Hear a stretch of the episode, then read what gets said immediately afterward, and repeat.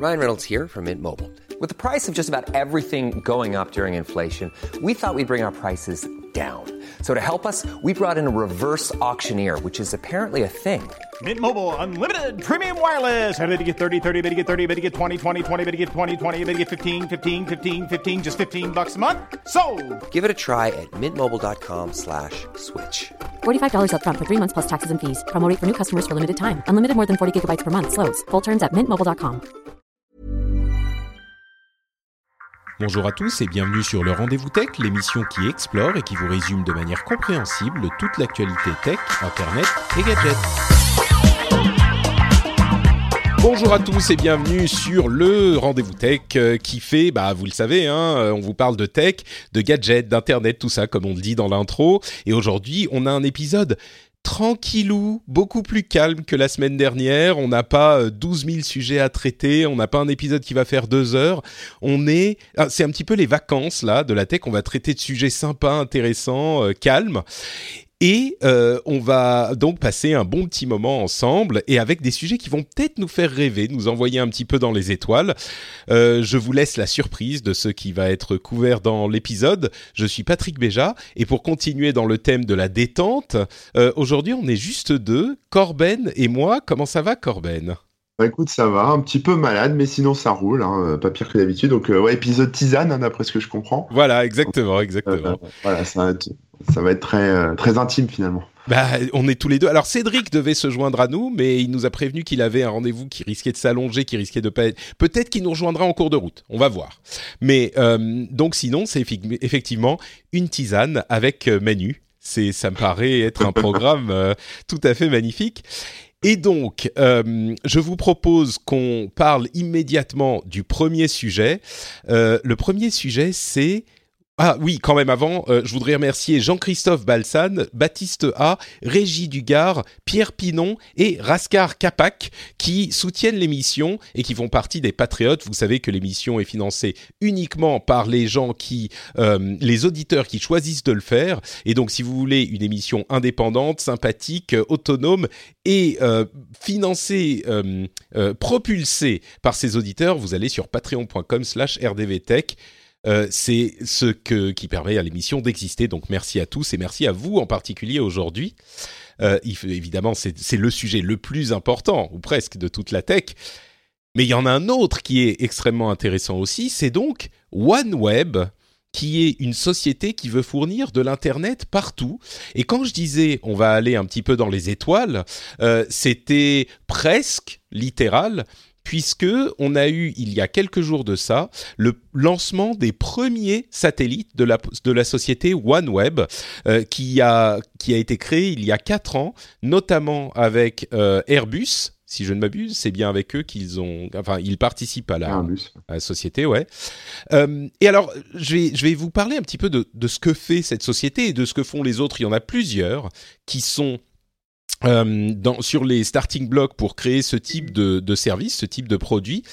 Euh, c'est en fait une constellation de plusieurs centaines de satellites qui euh, seront lancés autour de la Terre à une orbite euh, très faible de 1000 km à peu près, donc c'est quand même assez peu. Ça se vide en bagnole. Hein. Oui, bah voilà, c'est en, en quelques heures à peine. Non, mais les, les satellites géostationnaires, généralement, c'est pas 36 000 km, je crois. Je, je sais pas, Euh. Attends, je je vais les, Là, spécialistes de l'espace. ouais. Pardon? Ceux-là, c'est en orbite basse, ouais. Mais après, euh, les, C'est ça. le géostationnaire, j'en sais rien. Bah attends, il y a un autre satellite qui euh, qui arrive euh, et qui peut se joindre à nous. C'est le euh, fringant Cédric Bonnet que j'ajoute à l'appel immédiatement. Euh, on a eu, on a eu peur, Cédric, Ah. que tu ne puisses pas te joindre à nous, mais tu es là. Du Salut, tout. Cédric. Me voilà. Très bien. On est heureux de t'avoir et on était lancé sur l'émission. Je disais, c'est Bah, je une émission doute. tisane, tranquille, euh, où on est. euh, euh, Eh bien, juste- je vais venir réveiller tout le monde. Voilà, c'est ça exactement. Cédric, on parlait de satellites et de OneWeb et je disais donc, qui, qui- est-ce que tu sais quelle est l'altitude des satellites géostationnaires? Ah non. Oh là là là là, mais c'est pas vrai. Ah non, je vais pas te êtes- mentir. Je ne sais pas. tu- je tu dire oui, pu. je sais, mais je ne te le dirai pas. Donc, les satellites géostationnaires, euh, c'est pas les satellites One- OneWeb, puisqu'ils sont beaucoup plus bas. Et c'est bien ça, 36 000 km d'al- d'altitude. Putain, il y a un truc que j'ai réussi à savoir. Trop fort. Euh, et donc, ils sont à seulement 1000 km, 1100, les satellites de OneWeb. Euh, et avec un- une collection de 600 satellites au moins, ils veulent couvrir l'ensemble du globe et, fournir de l'accès Internet à l'ensemble du globe grâce à tous ces satellites. Ils sont pas les seuls sur euh, les starting blocks, comme je disais. Il y a plusieurs sociétés qui euh, veulent fournir ce genre de service en lançant à peu près le même type de satellite, à peu près euh, de la même manière. Euh, et là, OneWeb a réussi à faire lancer ces six premiers satellites qui font un petit peu office de test. Ils ont été lancés par Ariane avec un partenariat avec le- les, Russes qui ont utilisé le, le, Soyuz. Et, donc, on est au début de cette technologie d'accès à l'internet partout. Et la manière dont ça fonctionne c'est qu'ils pourront fournir tout type d'accès internet c'est-à-dire euh, du de, la 3G de la 4G du Wi-Fi euh, et même de la 5G donc ils sont vraiment euh, future proof comme on dit dans les cercles des startups. Et le, truc c'est que il faut avoir une station de réception pour accéder à, cette, à ce service. Mais une fois qu'on l'a, bah, c'est accessible un petit peu partout. J'imagine qu'elle n'est pas énorme non plus, la station de réception. C'est pas un, un bâtiment, quoi. Euh, Non, c'est un semi-remorque. Bon, à peine. mais, mais oui, donc c'est un truc. euh, alors, c'est- pour moi une. euh, à la fois technologie sympa et en même temps ça fait un petit peu rêver parce que c'est euh, des, des projets spatiaux euh, comme on n'en a pas vu depuis, depuis longtemps, enfin pas de ce type-là je crois. Et c'est c'est c'est une porte ouverte vers le futur. Euh, je sais pas si ça vous inspire quelque chose à vous ou si Bah, c'est ouais, Ouais, Corben euh, bah alors, c'est intéressant parce qu'en fait, ils utilisent des, des petits satellites qui s'appellent des CubeSats. Donc, c'est des satellites qui sont, euh, qui sont assez petits, qui parfois sont même lancés à la main, tu sais, depuis euh, euh, la station spatiale, etc. Enfin, c'est déjà arrivé. Donc, c'est des trucs qui coûtent pas trop, trop cher à faire. Enfin, ça reste cher, hein, surtout dans le, au niveau du lancement, mais c'est pour ça qu'ils peuvent en balancer euh, 600 autour de la Terre euh, dans des délais euh, en quelques années, quoi. C'est pas un truc. Mm. euh, euh, mais maintenant, moi, la question que je me pose quand je vois les investisseurs, là, parce que tu as parlé d'Airbus, mais il y a aussi euh, Coca-Cola, euh, Virgin, euh, et puis, euh, puis un, un autre truc, enfin SoftBank, euh, bon, qui apparemment euh, est une banque. Euh, Non, le- SoftBank, c'est une grosse société qui fait notamment des investissements. C'est une Bon, société bah, alors, voilà. euh, japonaise énorme, quoi. Ouais. D'accord, bon bref. Et donc, euh, donc la, la question que je me pose, c'est est-ce que ces abonnements seront, enfin, est-ce que l'accès à Internet, si là demain je veux accéder euh, à Internet via, euh, euh, via OneWeb, ouais. Euh, comment, euh, enfin, qu'est-ce que je dois payer? Est-ce que c'est gratuit? C'est ça qu'ils veulent faire? Ah bah non, non, euh, bien sûr Non. que non. Ils, vendront tout type de service et bien sûr, ça sera payant, oui. Mhm. D'accord, ok. Parce qu'en fait, là, le problème aussi, c'est l'internet par satellite. Euh, ça, fait des années que on vend. Alors, je sais pas comment c'est maintenant, mais ça fait des années qu'on vend, on va dire, euh, du, du web par satellite aux particuliers. Alors là, je pense, d'après ce que je comprends, effectivement, il y aura des stations relais au sol. Donc ça aussi, ça coûte un peu d'argent, je pense. Mais, euh, Ah oui. mais euh, dans les zones reculées, notamment en Auvergne, où euh, il y a des offres, j'avais déjà regardé des offres satellites pour le particulier, euh, c'est toujours un peu, un peu compliqué parce qu'en fait, tu as du, T'as de la réception qui va très vite, c'est super. Tu reçois des, tu peux télécharger un film en quelques secondes, même pas. Euh, par contre, dès que toi tu veux uploader, bah, tout repasse par le filaire jusqu'à la station Ouais. émettrice, en gros, euh, pour ensuite euh, Alors, repartir. Et c'est c'est plus long. C'est- Et puis le ping aussi, hein, qui est. Ouais, le- le la ping, euh, latence. Alors justement, ces projets-là, et c'est pour cette raison qu'ils font des, des petits, des- de nombreux petits satellites, si j'ai bien compris, euh, en, a- en, en orbite beaucoup plus basse. Euh, pallie à tous ces problèmes parce que les, les réceptions satellites qui existent aujourd'hui et c'est vrai qu'il y en a déjà qui peuvent couvrir quand même une bonne partie de la planète euh, c'est pas des vrais euh, des vraies connexions au débit. En l'occurrence euh, ils pallient à ces problèmes et ils réussissent à fournir une bonne vitesse en euh, descendant et en remontant et avec une bonne latence. Donc ça devrait euh, aider beaucoup plus que les anciennes connexions satellites qui ont en fait euh, utilisé des satellites qui n'étaient pas prévus pour ça à la base donc euh, là, ça corrigerait ces problèmes. Bon, on verra bien. À voir. Euh, Cédric, est-ce que ça t'inspire quelque chose où on avance Non, mais comme Corben, hein, enfin, j'ai pas de, j'ai les mêmes, euh, J'ai les mêmes appréhensions sur le sur le truc, quoi, sur la latence, tout ça, et sur les débits. Mais après, on peut pas. euh, Enfin, voilà, on peut pas. On a aujourd'hui une promesse papier. Il faudra voir dans les faits euh, Hmm. comment ça se c'est Je crois qu'on est. Mais c'est assez dans une- impressionnant. euh, le- le- L'idée de se dire, euh, on, on, réunit, enfin, on crée un réseau maillé qui fait le tour de, de la planète, ça fait un peu rêver. Puis après, tu te dis, et pourquoi pas bientôt le, la 5G sur la Lune, quoi, tu vois. Ouais, bah on n'en est pas Euh, loin. Ce sera l'étape bon. suivante. Il suffira Mais- de mettre des satellites intermédiaires et, et puis voilà. Euh, L'autre truc, je dirais, auquel certains des auditeurs ont certainement pensé, parce que c'est un sujet qui est euh, qui fait du bruit, un petit peu de bruit en ce moment, c'est euh, on va encore mettre des centaines de satellites sur orbite. Est-ce qu'on n'est pas en train de, de tellement polluer notre espace immédiat que ça peut même devenir compliqué pour aller explorer l'espace, parce que Oui. les, les satellites qui, au bout d'un moment, au bout de quelques fenêtre décennies- pour passer, quoi. mais c'est ça. Et, et quand on sait que évidemment les, les objets qui sont en, en orbite autour de la Terre, qui vont à une certaine vitesse, ben, n'importe quel petit morceau euh, de débris peut devenir une balle qui peut très sérieusement endommager un, un- un- une, une navette qui essaye de Oui, oui. quitter le l'attraction pour de la. Terre. Et c'est pour ça qu'il y a une, une société japonaise dont j'ai oublié le nom qui euh, bosse sur ça, Oui. sur euh, comment récupérer tous les débris qui Ah mais il y a plein de projets parce que c'est Ouais, un vrai fait, problème. Ouais. Mm. Alors si, si le sujet vous intéresse, il y a un site qui s'appelle Stuff in Space, donc c'est Oui, ah oui. stuffin.space, euh, dans lequel en fait tu vois justement tous ces débris, enfin tous ces trucs euh, fonctionnels ou non, qui traînent, qui sont recensés. Alors ce qu'il faut savoir, c'est que tout est recensé, tout a une orbite, et donc les mecs lancent sur des orbites où il est censé pas avoir de collision. Ouais. Mais effectivement, ça commence à être un peu chargé. Mais après, quand tu ramènes ça à la, à la taille d'un satellite, euh, même en plus d'un CubeSat, donc c'est un, un truc qui fait euh, Ouais, qui une fait 2 cinquantaine kilos. de, ouais. voilà, qui fait euh, entre 30 et 50 cm de large. Euh, finalement, il y, a, il y a quand même beaucoup de place autour. Quoi. Il, y a, il, y a, il y a de la place dans l'espace encore. hein. Je pense qu'on peut encore en mettre beaucoup. D'accord, bon bah oh, tout va bien alors, je ne m'inquiète pas trop. Euh, Il n'y a continuons pas notre- besoin de Marie condoiser euh, la Est-ce que c'est a Spark of Joy Peut-être qu'elle est déjà sur orbite. hein, Euh, Peut-être qu'elle est déjà sur orbite, ouais, c'est ça. Elle est, elle est un petit peu sur orbite, je crois. Mais est-ce que ça Spark Joy Euh, je sais de- pas. d'utiliser un satellite OneWeb ou ouais, c'est une bonne question. Voilà. Euh, il faut tous les étaler euh, au même endroit sur la table. c'est ça et dire bon alors. celui-là. ah, c'est marrant parce que Marie Kondo, euh, on- on- moi j'en entendais parler depuis longtemps. Euh, ma femme avait lu le livre, elle a beaucoup aimé. Et, euh, et, et on parlait donc de Spark Joy. Et en fait, en japonais, c'est euh, Tokimeki, qui est une sensation qui est très différente en fait de Spark Joy, mais qui est intraduisible. Et donc j'ai compris que c'était Tokimeki quand j'ai vu un épisode de la série. Et enfin Ah, bref, oui. on s'en fout. C'est hum, des trucs de japonais. De, Ça veut dire de quoi, japonais. Tokimeki, alors du coup, c'est intraduisible?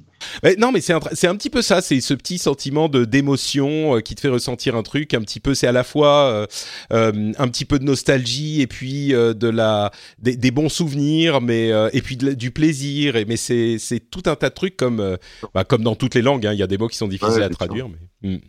Donc bref, on s'en fout de Marie Kondo qui va dans l'espace. Euh, parlons plutôt de Marie Kondo qui organise euh, les, les, les, les nombres binaires euh, de manière à ce qu'ils soient beaucoup plus capables. Non, cette transition ne marche pas. Je voudrais Non. parler un petit peu d'ordinateur quantique. Et je suis bien content que Cédric Ah oui, non, euh, soit arrivé parce que euh, on le disait juste avant de commencer à enregistrer l'émission avec Corben, euh, on croit bien que Cédric est un spécialiste international Ah de l'informatique quantique.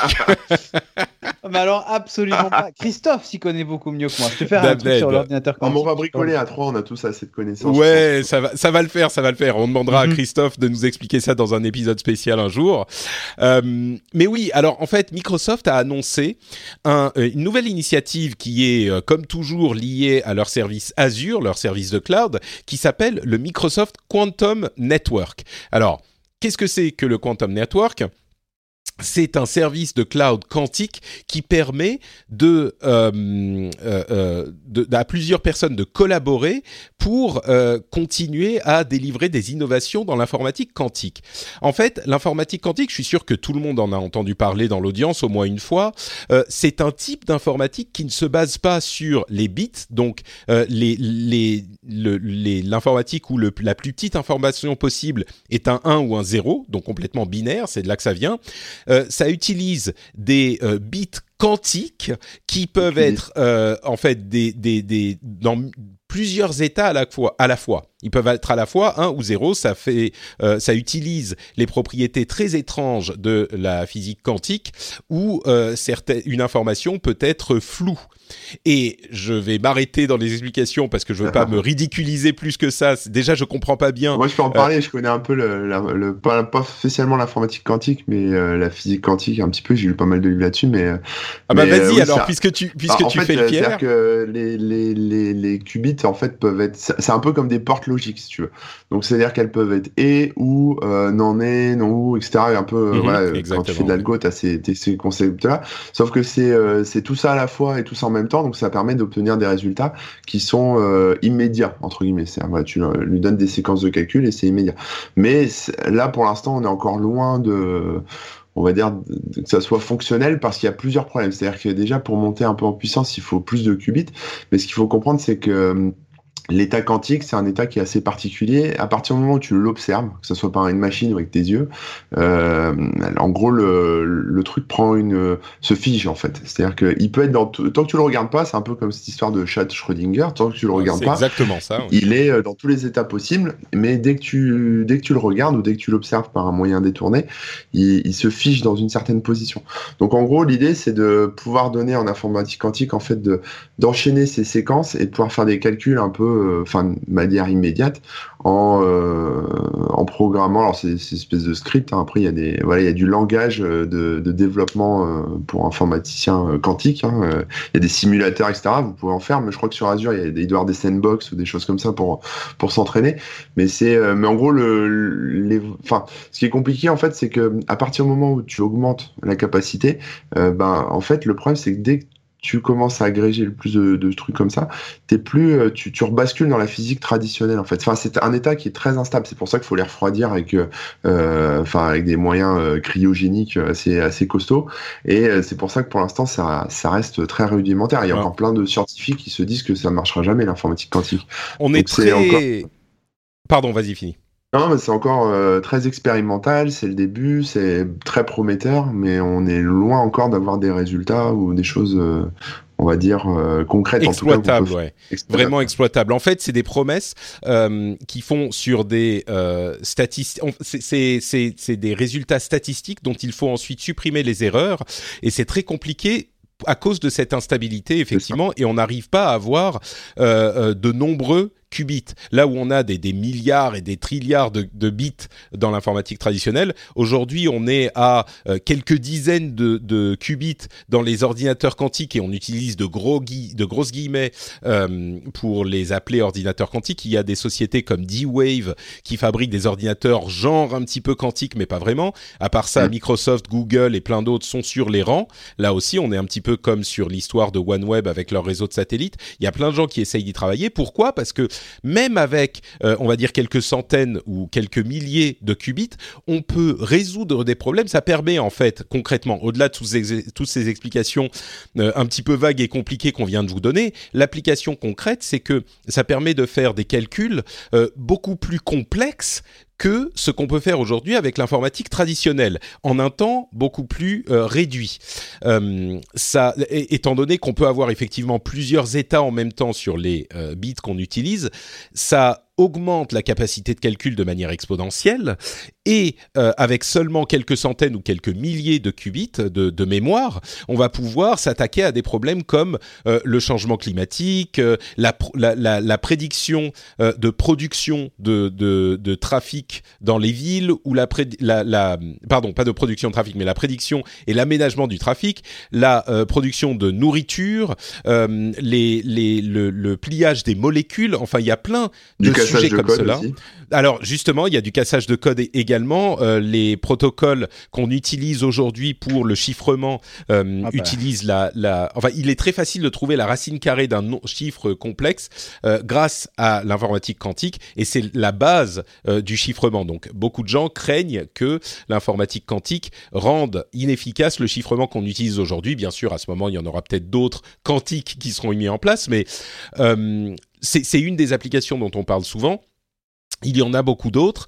Et euh, ça veut pas dire, l'informatique quantique, ça veut pas dire que tous nos ordinateurs vont devenir quantiques. Ou peut-être dans 50 ans, Dieu sait, quoi, Dieu sait ce qui se passera. Mais Aujourd'hui, c'est vraiment euh, des, des, super ordinateurs qui seraient conçus grâce à cette euh, informatique quantique et qui seraient euh, dédiés à des tâches très très spécifiques et qui pourraient améliorer les, les, la production. Je parlais de pliage de molécules, ça peut créer de meilleurs médicaments, par exemple, qui seront plus ciblés et qui, auront, qui auraient moins d'effets indésirables, ce genre de choses. Donc, euh, je sais Si un pas jour- si si un jour on a de l'informatique quantique dans nos ordinateurs, ça se matérialisera plus par euh, un peu comme une carte graphique finalement avec un processeur quantique qui sera rajouté en plus comme on a euh, voilà comme Oui. on a une des- des puces coprocesseur quantique. voilà ça a des puces qui gèrent la- l'affichage ou la sécu ou enfin peu importe mais voilà quelque chose d'intégré. de ce type-là, ouais. Donc euh, bon, on est on est là, je dirais. La raison pour laquelle j'en parle, ça fait longtemps qu'il y a de l'informatique quantique, mais je dirais que l'entrée de Microsoft dans le, le débat euh, est peut-être la première vraie entrée euh, sérieuse euh, et, et, et commerciale qui est qui reste à, terme. C'est pas du tout euh, aujourd'hui qu'on va pouvoir se lancer, mais c'est une étape hyper importante qui laisse entrevoir la réalisation de l'informatique quantique à terme relativement court, je dirais. On parle de quelques années. Je vais pas me risquer à donner un nombre d'années, mais ça pourrait effectivement avoir des conséquences importantes sur la recherche fondamentale qu'on peut faire sur tous ces domaines dont j'ai parlé euh, et qui auraient des conséquences euh, qu'on peut pas vraiment mesurer euh, aujourd'hui, un petit peu comme un, un chat de Schrödinger. Bah, c'est très fragmenté, hein. c'est-à-dire que chaque Mm. constructeur, que ce soit Google, enfin chaque, euh, on va dire, initiateur de l'informatique quantique, euh, Microsoft, Google, D- D-Web, euh, D-Web, hein, c'est ça, etc. C'est ça, D-Wave, les Euh, Canadiens. ils ont tous leur propre techno, leur langage. Enfin, tu, c'est pas compatible en fait tous ces trucs-là. Ils ont leur matos. C'est vraiment de la recherche. hein. Mais ça commence à se euh, à se se, se standardiser, je sais plus, c'est Q Sharp, euh, le langage de Microsoft, qui a euh, euh, qui a publié donc ce langage pour programmer en informatique quantique. il y a un, peu moins d'un an, je crois, quelque chose comme ça. Donc ça commence, ça commence, mais on est vraiment au début. Faut s'y mettre, comme ça on sera pas au chômage. Voilà, si vous Mm. voulez un, un... Moi, je dirais, je conseillerais pas encore de se mettre à la programmation quantique, c'est encore euh, un petit peu incertain, comme je disais, mais peut-être que dans quelques années, euh, ça pourrait. Je pense que ça risque d'être recherché, comme les euh, spécialistes de l'intelligence artificielle, par exemple, sont très recherchés aujourd'hui. Je voulais aussi mentionner, je ne sais plus pourquoi je l'ai mis là, mais on va en parler quand même, de ce, ce comment dire, ces canaries de euh, mandat. De, de mandat de Cloudflare qui a mis en place des canaries de mandat. Euh, Qu'est-ce que C'était juste l'occasion de parler, d'expliquer ce que c'est que les canaries pour les mandats euh, de perquisition euh, que peuvent recevoir les sociétés euh, euh, T'as technologiques. pas mis de canari sur ton podcast? J'ai pas mis de canari sur mon podcast, mais peut-être que tu peux justement nous expliquer, Corben, euh, ce que c'est qu'un canari euh, pour les mandats et pourquoi est-ce que les grandes sociétés tech en mettent euh, et comment ça fonctionne? Bon alors faut savoir qu'aux États-Unis il y a quelque chose de, magi- de magique qui s'appelle le Patriot Act qui en gros fait passer, peut faire passer sous secret un peu n'importe quel. Enfin, il peut y avoir des tribunaux secrets qui obligent les sociétés ou les gens à prendre des décisions ou à fournir des informations et tout est secret, personne ne sait rien, etc. Donc par exemple quand on est dans un cas bah, comme Cloudflare où il y a des, données, euh, enfin par exemple des certificats euh, SSL euh, pour pour gérer tout ce qui est euh, connexion chiffrée, etc. Euh, si demain, euh, on va dire le gouvernement américain euh, via un tribunal secret euh, sous prétexte de du Patriot Act ou d'un autre truc impose à Cloudflare de fournir, on va dire les clés de déchiffrement pour déchiffrer tout le, enfin, le, le trafic Cloudflare, c'est un- c'est une grosse part d'internet aussi, donc de, de, pouvoir déchiffrer tout ce qui passe en de manière chiffrée euh, du côté de Cloudflare, euh, bah ils ont pas le choix en fait, ils sont obligés de le donner. Et ça, ça marche pour Google, ça marche pour pour tout. Si par exemple demain Google euh, bah, doit euh, euh, exporter euh, tous tous les contenus mail de, de tous ses utilisateurs Gmail et le donner au gouvernement américain, bah ils sont forcés de le faire, ça reste secret, etc. Donc Et en oui, tu, tu passes sur le fait que ça reste secret rapidement, mais c'est une clé hyper importante de ces processus, c'est qu'ils sont obligés de ne pas en parler. Il y a ce qui s'appelle un ça. gag order, c'est un ordre de silence finalement, euh, qui fait qu'ils n'ont pas le droit de le dire, et même si on leur pose la question, ils n'ont pas le droit de dire, euh, si on leur dit est-ce que vous avez déjà reçu un mandat de ce type, ils, ils- ils doivent dire non, euh, nous n'avons rien reçu, on ne sait pas de quoi vous parlez. C'est ça. Donc en fait, ils sont obligés de, de, se taire. Ils peuvent pas communiquer dessus. Il y a eu des procès avec, je crois notamment Microsoft, qui pendant des années, euh, je crois qu'ils ont gagné, et ont annoncé que ils avaient subi un de ces, euh, un de ces euh, mandats secrets. Et donc, euh, bah, la seule façon de prévenir, on va dire, ces utilisateurs que le service est corrompu hein, quelque part, c'est de mettre en place un, un canary. Alors un canary, c'est quoi? Bah, c'est c'est pas une information que vous allez rajouter sur votre site en disant euh, euh, bah j'ai eu un mandat secret, machin, et mon service est corrompu. C'est une information que vous allez retirer. Donc c'est-à-dire de dire euh, jusqu'à présent, euh, mon site web, enfin mon service n'a pas été euh, soumis à, à, un tribunal secret, enfin en tout cas n'a pas fait l'objet d'une d'une perquisition, d'une perquisition, etc. peu importe. Ou alors tout simplement, ça peut être une image hein, d'un canari sur la page de contact, etc.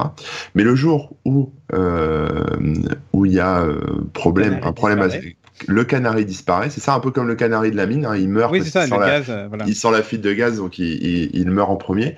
Et ben, le jour où le canari euh, disparaît, ben, on peut se dire ah, il n'y a pas d'explication, il n'y a rien qui est expliqué, il n'y a rien qui est rajouté. Donc quelque part, les, les boîtes euh, contreviennent pas à l'ordre qui leur impose de, de se taire et de rien dire, mais elles ont enlevé l'info et, euh, et, ça, ça fait office de message en fait. C'est ça qui permet d'alerter les, les gens, les utilisateurs du oui, service que que c'est corrompu. Bah après, il y a des gens qui le suivent aussi. Puis, puis quelque part, euh, quand t'es euh, quand es Microsoft, euh, enfin que tu mets en place un Canary ou quand t'es Cloudflare, euh, les mecs le savent. Puis le mot le mot circule et puis les gens se, en parlent quoi. Enfin, tu, tu le vois. Il y a toujours un qui va ça, le voir. Voilà, il y a beaucoup de chercheurs en sécurité qui suivent ce genre de choses et ça se, ça se verra ça. tout de suite. bien sûr, le truc c'est que ça ne donne pas les détails. On sait qu'il y a eu une requête, mais on ne sait pas ce qu'ils ont demandé, combien d'informations ils ont eu, etc., etc. Donc c'est c'est peut-être euh, un compromis acceptable même pour les services de sécurité. Euh, et puis bon, ça serait compliqué de leur dire de ne pas mettre de canaries, mais euh, mais voilà. Donc c'est comme ça que ça fonctionne. Je pensais le mentionner parce que c'est une, euh, une, une technique intéressante de, de communication de ce type de société. Euh, Tiens, je, voulais dire aux patriotes que j'ai pas eu le, temps. En fait, j'étais crevé après l'épisode précédent, donc j'ai pas fait la narration du montage. Mais promis, je vais la faire pour cet épisode. Euh, en fait, je, je, fais des petites séries de d'enregistrements audio qui sont disponibles en podcast pour les patriotes, le fameux podcast privé des patriotes.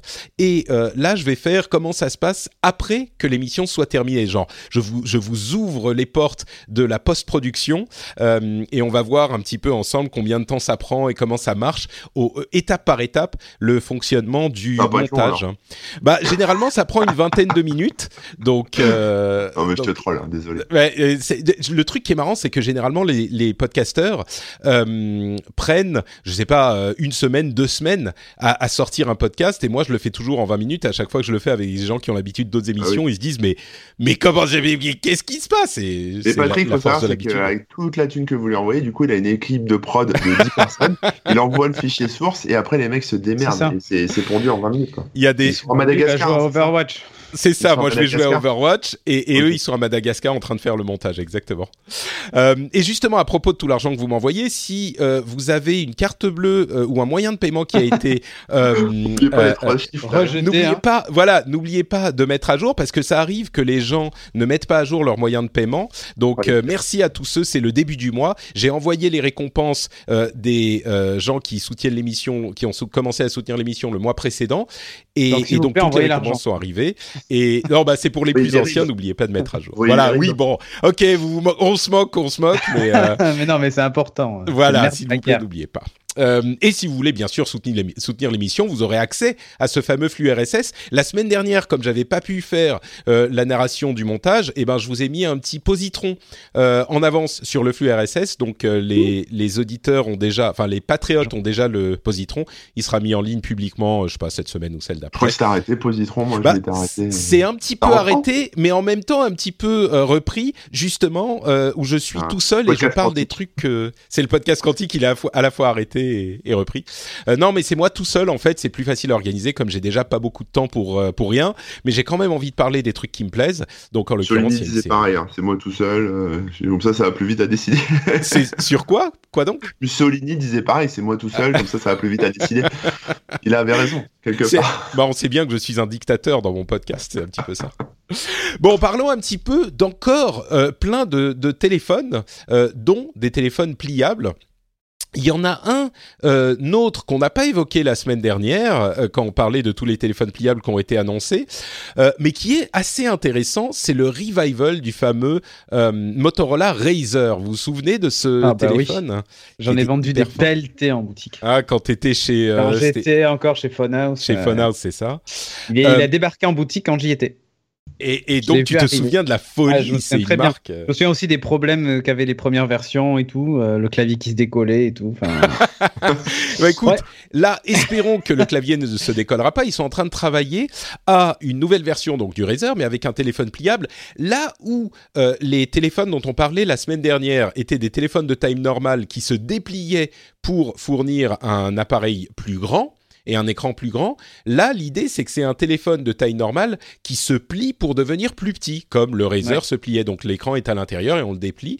C'est pas bête comme. euh, C'est pas Comme, bête, euh, mais alors moi j'ai peur d'un truc quand même, c'est que ça se plie vers l'intérieur et en termes d'épaisseur, on sait que la pliure vers l'intérieur c'est un vrai problème. hmm, Donc euh, j'ai très peur qu'il soit certes petit mais très épais. Hmm. Euh, ou alors, euh, enfin, ou alors, euh, parce qu'il y a eu un brevet hein, diffusé, on a vu un peu passer les images, machin.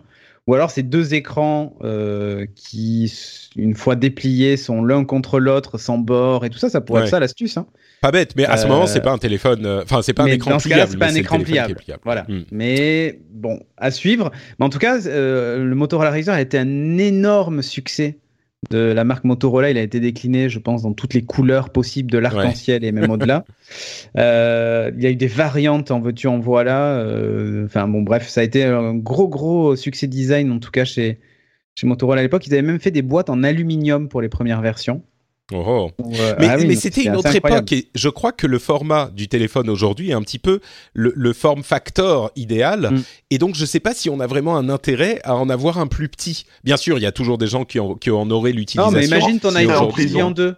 Si t'es en Ouais, prison, mais- c'est pratique. hein. Si, oui, en bon, prison, c'est ok, pratique. en prison, pourquoi pas.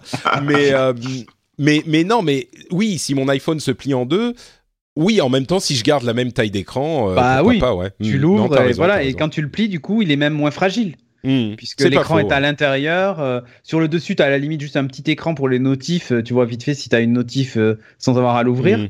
Mais non, Pourquoi moi je trouve l'idée. Je trouve l'idée. En fait, là où on se dit il n'y a pas d'usage au téléphone pliable, Motorola dit mais attendez, mais nous notre téléphone pliable il se plie pour être juste plus petit. Et donc là il y a un vrai usage. C'est tu l'ouvres, c'est un bah. téléphone plié, il est dans ta poche et voilà. Ouais. Bon, Donc, alors est-ce que euh, tu trouves qu'il y a un usage au Nubia Alpha, la montre smartphone Ah, qu'évoquait euh, Ulrich à Ouais, j'ai l'épisode précédent Ulrich, quand même. Euh, Alors, c'est c'est en fait une montre qui a un écran qui fait un petit peu le- on va dire la moitié supérieure du bracelet qui est énorme.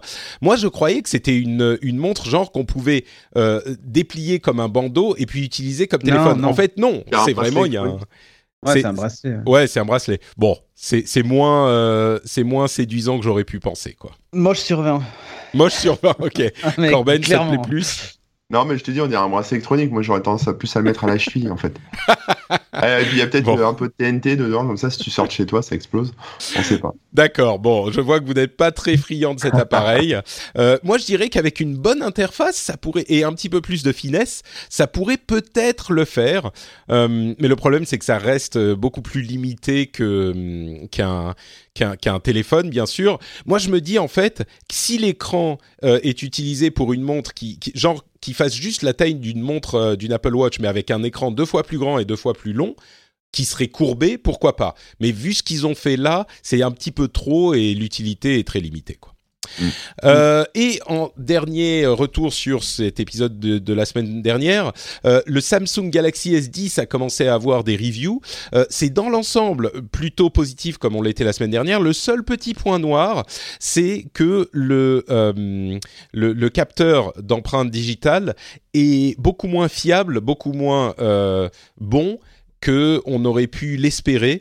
Euh, et puis on peut pas mettre d'écran proté- de protège-écran. Moi, je pense que ça sert plus à grand chose aujourd'hui les protège-écrans, mais il est moins fiable et il marche moins bien. Oui, bah le, le truc c'est que ça me tue moi. Il y a plein de gens qui mettent des protège-écrans sur leurs écrans, alors que le verre qu'on a aujourd'hui sur nos écrans est dix fois plus dur que tout ce que vous pourriez mettre dessus, et du coup le truc que vous allez mettre dessus va se va se rayer et, et pas le et l'écran que vous avez en Alors, ça dessous ne se serait pas rayé quoi. Ça dépend. ça, ça dépend parce que si tu prends des verres trempés, il y en a, ils sont beaucoup plus durs que l'écran de ton smartphone et du coup ils ne se rayent pas. Euh, mais par contre, euh, au moindre choc, même tu vois juste une- un bout de clé qui tape dans le coin de la petite protection, elle éclate en. Ah bah voilà, Enfin, non mais c'est ce que je veux dire. Les, Non, mais les, les, c'est les le- écrans qu'on a aujourd'hui, le vert, le Gorilla Glass, euh, Gorilla Glass, Glass, euh, oui. 12 là, enfin les, les dernières versions, franchement c'est ce qu'il y a de plus dur possible, ça va jamais se rayer ou difficilement. Par contre, Et- ça, et- ça pète. Bah oui, ça se pète, mais encore une fois moins que, euh, enfin bon, bref.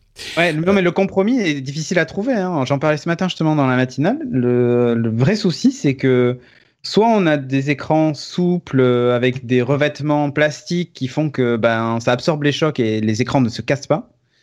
Euh, soit euh, on, a des, on met dessus des vitres euh, solides euh, qui se rayent moins facilement, mais qui par contre, au moindre choc, éclatent. Et en plus, on met des châssis en métal sur nos téléphones qui absorbent rien du tout. Ouais, c'est comme les vieilles Volvo, tu sais, on disait Ah, tout ça, c'est des Ouais, tanks. l'absorption de mais en fait, l'énergie. ouais, mais les gens à l'intérieur. exactement, sont exactement, c'est ça. C'est c'est ça. c'est ça le problème.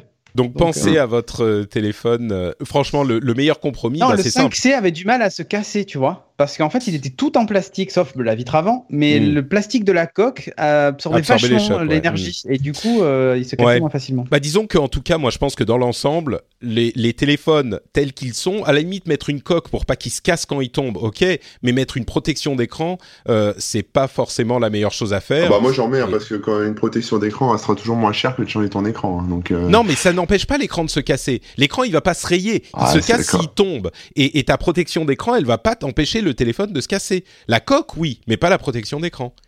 Tu hmm, vois je sais pas. Hmm, bah, c'est de la science. C'est comme la petit- physique quantique, euh, Corben. Ah, je sais pas. Si ça tombe sur un petit caillou, ça peut, ça peut protéger l'écran quand même, non? Ah si, euh, oui, enfin, vous- je pense que vous parlez pas des mêmes protections d'écran. Pas les trucs en plastoc. Les verres trempés que tu mets sur ton écran. Si Oui, tu moi, je prends un ça. choc sur l'écran, oui, mais je crois que Patrick parle d'autre chose. Si tu prends un choc sur l'écran, effectivement, ça va éviter, ça va absorber une Hmm. grosse partie de l'énergie. Tu veux dire Euh, que ça casse le- le- la protection plutôt que l'écran lui-même Plutôt que Voilà, l'écran, ouais, Ouais, ouais, exactement. Hmm. Peut-être. Exactement. C'est Bon. lui qui va prendre en fait pour l'autre. Mais bon, Mm. euh, après les films plastiques, ça, par Ah ouais, contre, non, ça ne sert à rien. Ça, Vous mettez ça et l'écran va effectivement éclater. Je crois qu'il y, en a déjà de base en plus sur, les, sur certains téléphones. Oui, non, mais c'est de la merde ça. Bon. Euh. Euh, Est-ce que vous avez déjà eu euh, cette situation absolument horripilante où quelqu'un vous envoie un document euh, Word ou PDF avec une photo ou une capture d'écran d'une table de calcul que vous ne pouvez pas éditer? Est-ce que ça vous est déjà arrivé? Mais mille fois. Non. Ah bon, Corben, Si. tu as de la chance. Cédric est quelqu'un de Ah, beaucoup si. plus sérieux, qui travaille avec des gens qui travaillent avec euh, des feuilles de calcul. Eh bien, Microsoft a une réponse pour vous. Ils ont implémenté dans... Tuez vos euh, collègues. Ok. non, ça c'est un petit peu radical. Euh, ils ont intégré dans leur application Microsoft euh, 365 sur Android un outil qui vous permet de prendre une photo d'une feuille de calcul et de la transférer en, en, en feuille de calcul ou en table. Qui soit éditable. Donc c'est une sorte de reconnaissance de caractère avancée qui vous permet de le transformer en feuille de calcul plutôt que juste de prendre une photo. Moi je dis bravo Microsoft. Ça c'est de la vraie innovation technologique. Bravo. Non, vous avez ça pas l'air convaincu. ça va si, faire si, gagner c'est du temps dans les entreprises. Oui, voilà, c'est ça. De la productivité, tout ça, on va relancer l'économie, moins de chômage et tout. Merci Microsoft le chômage. Bon, le seul problème, c'est s'il y a genre euh, un 1 qui se transforme en 7 sans que vous vous en rendiez compte. vous Ouais, avez mais intérêt ça, à c'est vraiment vérifier grave. le truc. Ouais, Pas c'est très des grave. hein. Surtout Bon. si c'est pour payer les impôts d'Apple, euh, Amazon et tout ça. Si c'est un zéro, il va se transformer en zéro. hein. Peu de chances qu'il se transforme en 7. Après, t'es au Japon, ça peut être dangereux. Si t'es au Japon, pourquoi? Ah oui, parce que c'est des caractères. Mais non, au contraire, Oui, les caractères sont Non, je plus différents. Carlos Ghosn. Si tu oublies de... Ah oui, lui, Ah, lui, je pense ah qu'il a oui, non, oui, transformé des 7 en 0, tu vois. Voilà. Oui. et et le, pour le coup, il paye bien là. Je sais pas si vous avez lu euh, sur les conditions de détention au Japon, c'est un peu. Euh. Ah ben là, il aimerait bien un Razer miniature. Bon, vous savez que euh, Amazon a révolutionné le, le monde de la livraison en vous proposant Amazon Prime, qui vous livre le lendemain ou peut-être même le jour même. Eh ben, vous savez quoi? Ça n'allait pas Il assez loin. Ils, ils vous livrent la veille de votre commande. Non, ils ont euh, lancé aux États-Unis Amazon Day, qui fait quoi? Qui vous permet de choisir le jour de la semaine où vous serez livré. Donc, vous pouvez choisir de vous faire livrer genre Say hello to a new era of mental health care. Cerebral is here to help you achieve your mental wellness goals with professional therapy and medication management support. 100% online. You'll experience the all new Cerebral Way, an innovative approach to mental wellness designed around you. You'll get a personalized treatment plan from a therapist, prescriber, or both in a safe and judgment free space. Your cerebral therapist or prescriber will outline a customized plan with clear milestones along the way so you can get to feeling your best. With Cerebral, you're not alone in your mental health journey. We're here to empower you to live a fulfilling life. So take that first step towards a brighter future and sign up today at cerebral.com slash podcast and use code ACAST to get 15% off your first month. Offer only valid on monthly plans. Other exclusions may apply. Offer ends July 31st, 2024. See site for details. For the ones who work hard to ensure their crew can always go the extra mile, and the ones who get in early so everyone can go home on time, there's Granger, offering professional grade supplies backed by product experts so you can quickly and easily find what you need. Plus, you can count on access to a committed team ready to go the extra mile for you. Call, clickgranger.com, or just stop by. Granger, for the ones who get it done.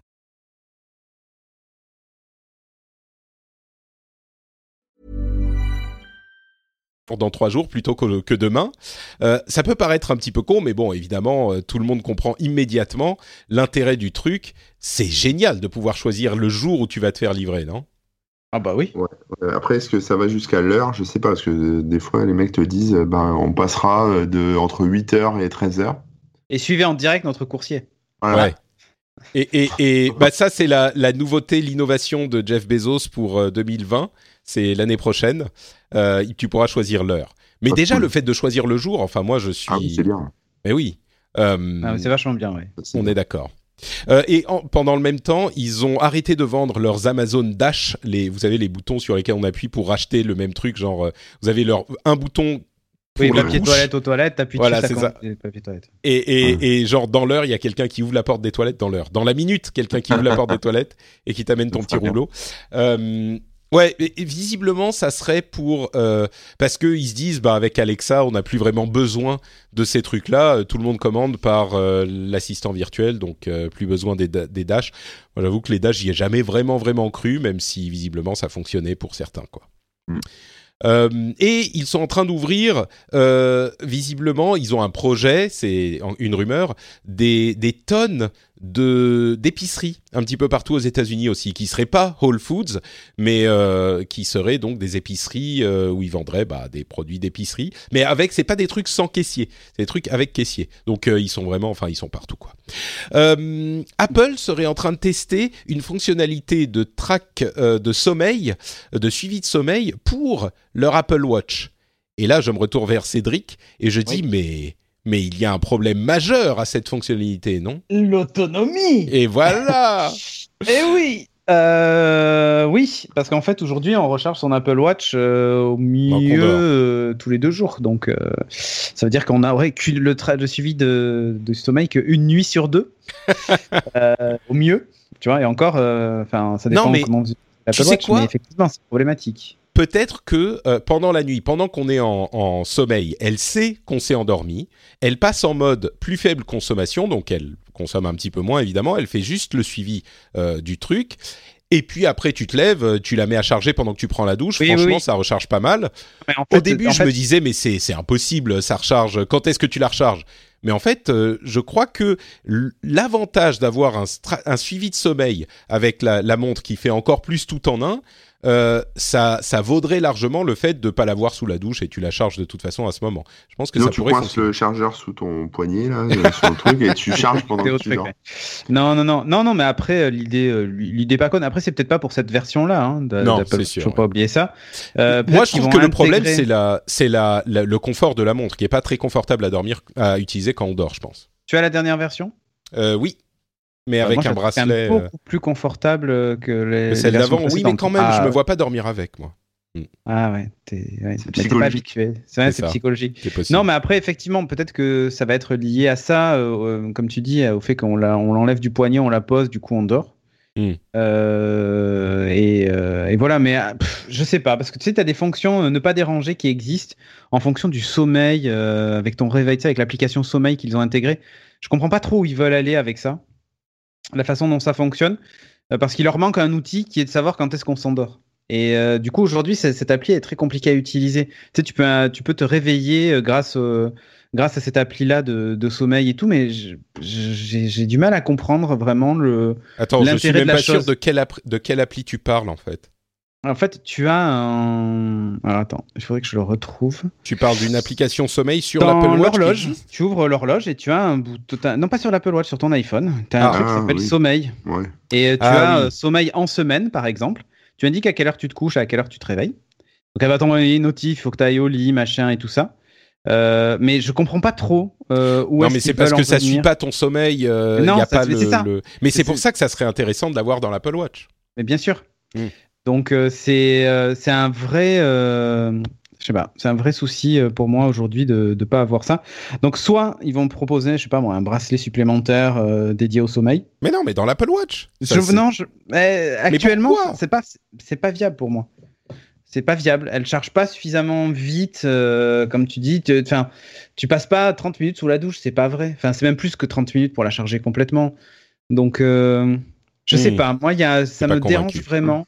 Je suis pas convaincu cette du tout. ouais. Surtout qu'en plus, quand ils, vont- quand ils vont un jour sortir le Air Power pour poser tous tes devices et ils se chargent, je me vois mal rentrer par exemple le soir, enlever ma montre, la poser et Hmm. puis me dire euh, je Non, vais mais je sais pour aller dormir. faire. Enfin, je sais ce qu'ils vont ouais. faire. Ils vont faire un, un tapis de recharge de 1m80 que tu vas mettre sous Ouais, ton matelas. dors. Voilà, tu te dors. Et ça va recharger ta, ta montre par Je induction. pense que c'est ça la solution. Voilà. Non, mais à travers ton corps, c'est- très bien, ouais. C'est Voilà. compliqué, surtout qu'en plus, en même temps, il t'incite à tout le temps porter ta montre pour les activités, machin et tout ça. Bah tu te ouais. vois mal enlever euh, avant d'aller faire du sport ta montre pour la poser, pour qu'elle charge, pour que la nuit tu puisses mesurer ton tracking. Tu vois, enfin, je sais pas, Bon. il y a vraiment un problème. Il y, a y une, un- il y a une solution à trouver là-dessus. Bah, la solution, c'est d'acheter une montre euh, WeThings. Non, c'est d'acheter une Apple Watch série 5. Voilà, C'est ça, exactement. avec série une 5. meilleure autonomie. tout ça. Peut-être qu'elle aura justement, tu sais, intégré un capteur passif qui fait que, enfin, passif, je m'entends, qui fait que même si la montre est éteinte, tu sais, elle continue à compter tes pas, ce genre de truc, un peu comme ils avaient fait, tu sais, avec le, avec leur puce M euh, à l'époque, euh, quand il avait dévoilé dans l'iPhone, en disant même quand le téléphone est en veille, l'appli pas lancée, ça compte vos pas en tâche de fond. Ah bah ils ont déjà ça, mais bien sûr. Mais peut-être que ça va être une évolution de ce coprocesseur-là qui va permettre de faire le tracking du, je suis d'accord, mais il faudra quand même la charger à un moment.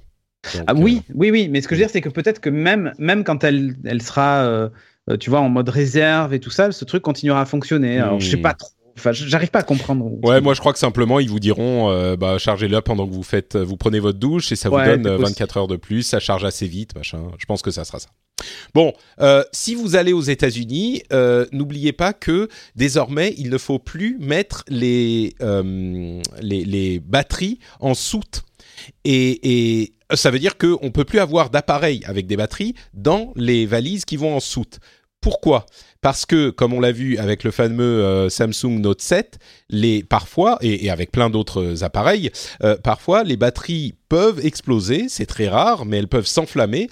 Et euh, l'autorité de régulation du trafic aérien, enfin de, du voyage aérien aux États-Unis a fait des tests et ils se sont rendus compte que dans certains cas, s'il y a par exemple une, euh, ils ont donné l'exemple du shampoing séché, etc. Ça peut vraiment faire des feux qui pourraient euh, poser des problèmes à l'avion. Pourquoi? Notamment parce qu'on le voit pas, on, donc on, on se rend pas compte que ça a été, ça, ça s'est enflammé. Alors qu'évidemment, si un téléphone s'enflamme dans la cabine et pas dans la soute, bah on va s'en rendre compte tout de suite. Donc on peut contenir euh, le feu.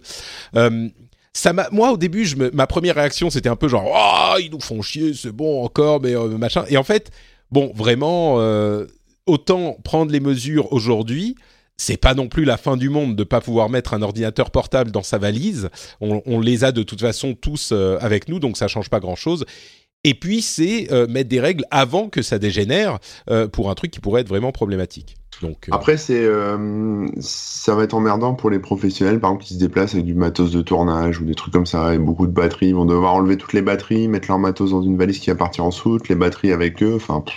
hmm. mais bon, c'est. Bah, disons Enfin, que si c'est le genre de truc où on se dit ouais euh, bon c'est chiant Mais c'est bien. jusqu'au Enfin- jusqu'au jour où parce que euh, ils ont pas mis les règles en place, euh, il y a un avion euh, qui qui tombe Ouais. avec euh, 500 morts et, et, on se rend compte que quelqu'un avait proposé la règle et que ça n'a pas été mis en place. Et pourquoi et machin Parce que ouais, bon. Euh, donc voilà, ça c'était la petite euh, minute info voyageur, et c'est uniquement aux États-Unis euh, cette, cette, ce changement pour le moment en tout cas. Euh, vous vous souvenez de TikTok, donc, dont, dont on vous a parlé à plusieurs reprises dans l'émission il y a quelques mois?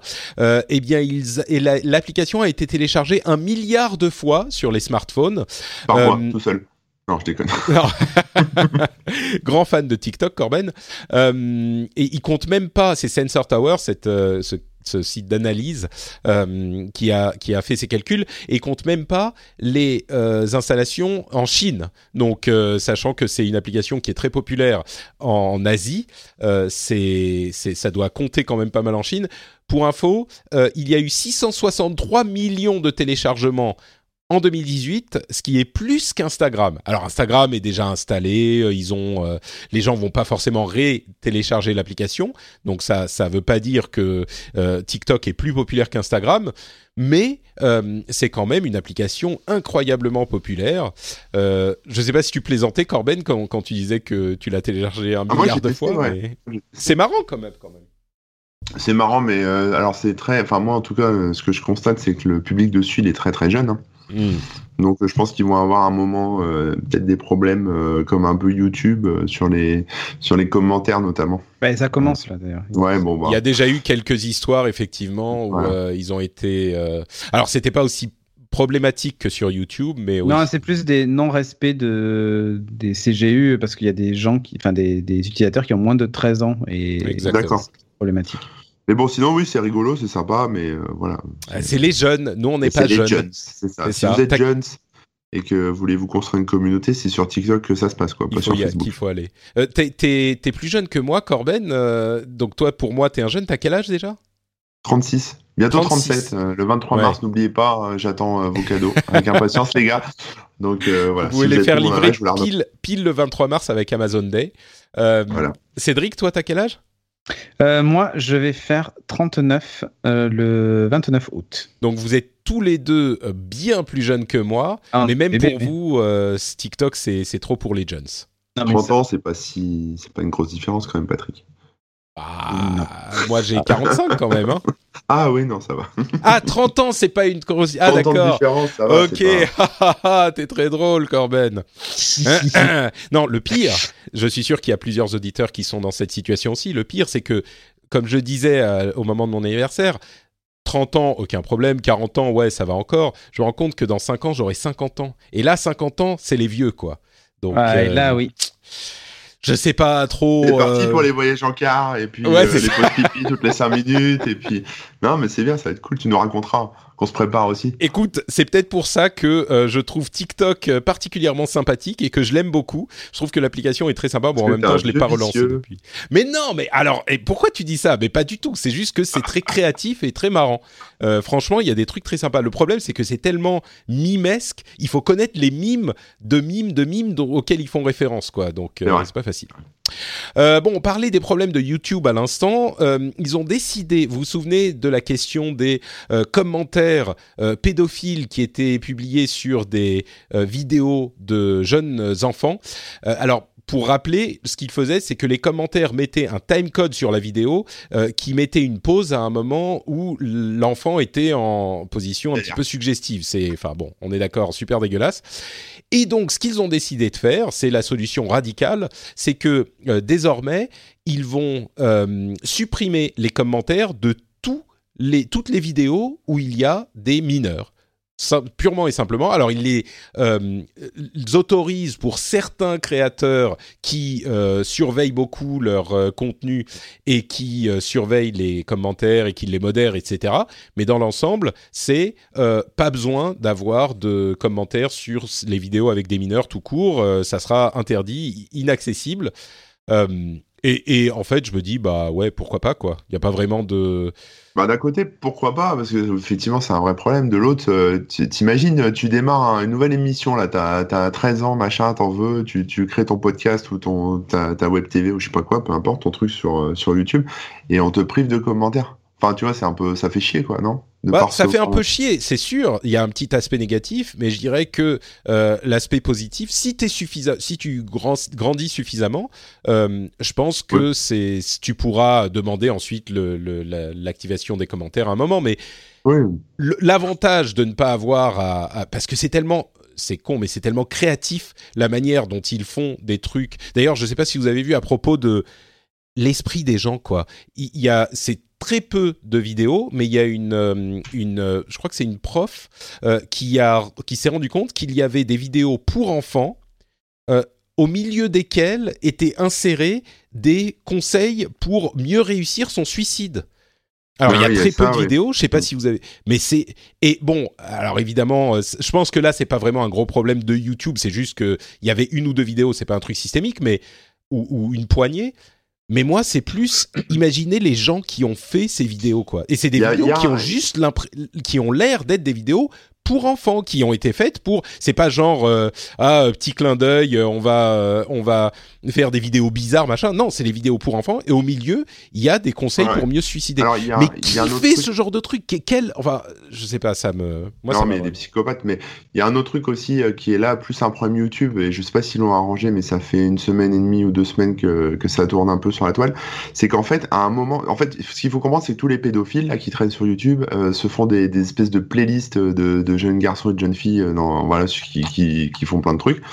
Euh, et en fait, à un moment, si tu, si par exemple tu commences à chercher, euh, je sais pas, des trucs euh, bikini, par exemple, tu vas taper bikini, c'est la démo un peu que le mec fait, tu vas tomber sur des, euh, des femmes, on va dire, qui sont majeures en bikini. Bouge pas, je vais essayer tout de suite. Et à un moment, en fait, à un moment, tu vas voir en, recommandation, tu auras peut-être une vidéo avec là un, une, une fille, une jeune fille qui va faire un truc. C'est le sujet dont on parlait la dernière fois, avec ah, l'algorithme qui va te recommander. Et après, ouais, t'as l'algo qui, en, qui enchaîne le truc, et après, en fait, tu te retrouves dans une espèce d'environnement euh, euh, avec que des, gamins euh, qui, qui, ont des poses sexy ou je sais pas quoi, parce qu'en fait les mecs se font des playlists et l'algo de YouTube est complètement enfin est, biaisé là-dessus et du coup recommande et après en fait t'es enfermé dans une boucle. Ouais, alors juste pour pour préciser, il est pas biaisé pour te donner des trucs avec des enfants sexy. C'est que l'algo te recommande des trucs que tu que tu trouves et en fonction des playlists, il les groupe comme ça. Donc voilà. ouais. c'est le problème d'algo qu'on a dans tous les algos du monde, recommandation. Voilà, c'est ça, mais ça simplifie un peu la, la recherche du, mm. du pédophile, tu vois. Ouais. Euh, bon, parlons un petit peu de Twitter. Euh, ils ont décidé de... Euh, ah oui, alors il y, a deux choses dont je voulais parler. D'une part, Twitter euh, et Facebook ont banni deux activistes d'extrême droite euh, qui, qui mettaient du contenu inapproprié sur le, leur site. C'est notable parce que ils sont très hésitants à le faire et ils ont finalement décidé de le faire dans ce cas. Et, et c'est une, une première. C'est pas tout à fait une première, mais c'est presque allez, enfin, c'est assez rare pour être mentionné et je pense que euh, on, espère que ça sera euh, une chose qu'ils vont faire un petit peu plus activement.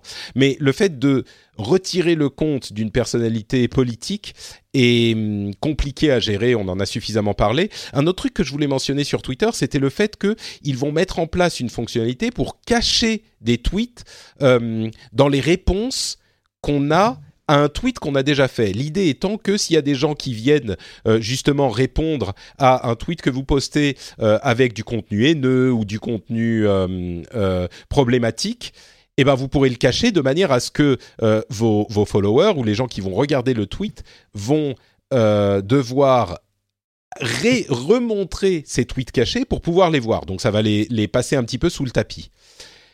Et là, on se dit, bah oui, super, euh, c'est une, une chose qu'il faut faire, enfin, un petit peu plus de modération, un petit peu plus de... Mais là où euh, on est... On se rend compte de la complication, de, à quel point c'est compliqué de gérer tous ces réseaux, c'est que cette fonctionnalité peut être utilisée à bon escient, mais elle peut également être utilisée pour cacher euh, du, des réponses qui viendraient corriger les informations euh, à un tweet qui fait de la désinformation, par exemple, ou ce genre de choses. Donc elle pourrait être utilisée, cette fonctionnalité, un petit peu, pas pour de la censure, le terme est un peu fort, mais pour contrôler euh, le message qu'on veut faire passer en, en, en évitant d'être contredit. Et, et, là, je me dis, je veux vraiment pas avoir le boulot de Twitter, quoi. Mais voilà, je voulais mentionner cette ambivalence dans le dualité dans l'utilisation du de cette Ah, mais ça, c'est compliqué, ouais. C'est très compliqué. On vit une époque formidable, je trouve. Mmh.